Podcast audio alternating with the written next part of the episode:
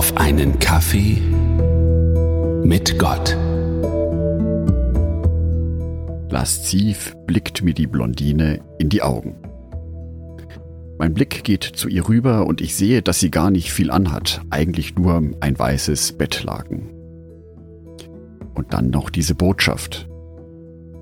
Ich trage ja auch nicht jeden Tag die gleichen Schuhe. Etwas verstört schaue ich mir das Plakat auf der Straße an, das offensichtlich auf eine Dating-Webseite hinweist. Und nachdem das Motiv eine Frau ist, wird wohl die Zielgruppe ein Mann sein. Derartige Dating-Portale gibt es inzwischen unzählige. Von sehr seriös bis hin, hm, das möchte ich hier lieber nicht sagen. Nichts Gutes jedenfalls. Sex Cells, sagt man so schön. Und wenn ich solche Plakate sehe, möchte ich anfügen, menschliche Einsamkeit scheinbar auch.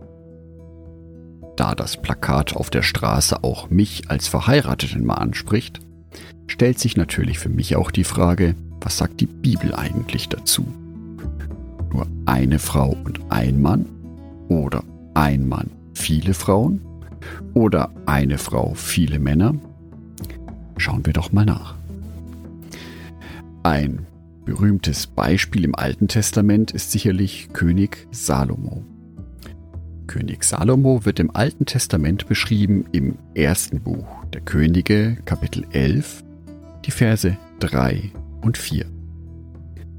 Und er, König Salomo, hatte 700 Hauptfrauen und 300 Nebenfrauen und seine Frauen verleiteten sein Herz.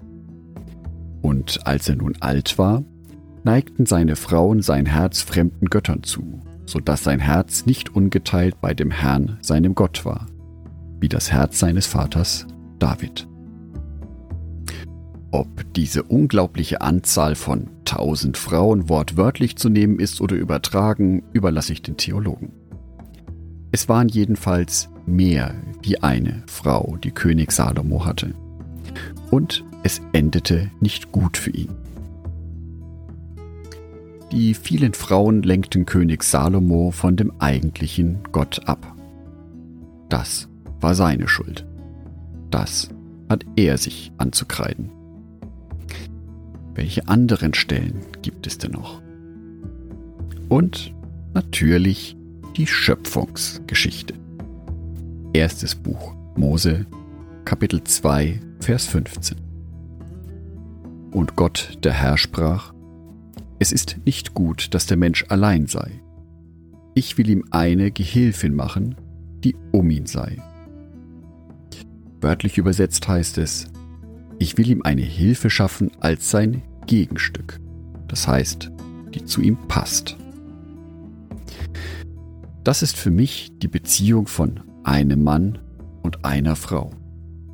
Man ist gegenseitig füreinander da. Man ergänzt sich. Und weiter später in diesem Kapitel heißt es in Vers 24, Darum wird ein Mann seinen Vater und seine Mutter verlassen und seinem Weibe anhangen, und sie werden sein ein Fleisch.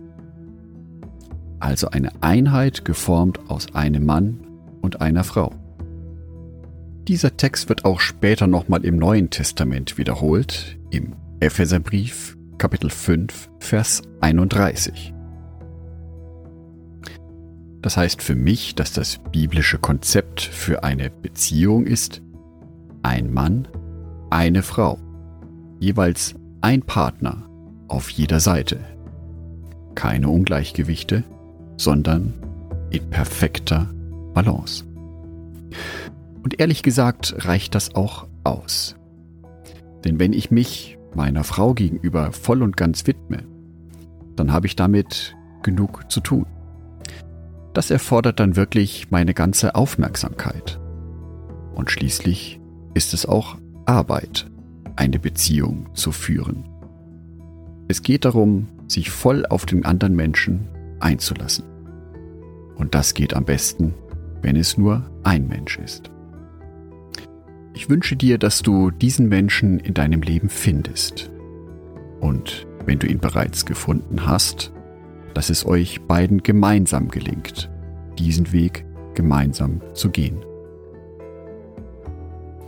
Und die junge Frau auf dem Plakat? Nun, da hat mein Opa Willi eine Weisheit parat. So eine Frau ist vielleicht schön zum Anschauen, aber verheiratet sein möchte man ihr bestimmt nicht. Andacht von Jörg Martin Donath.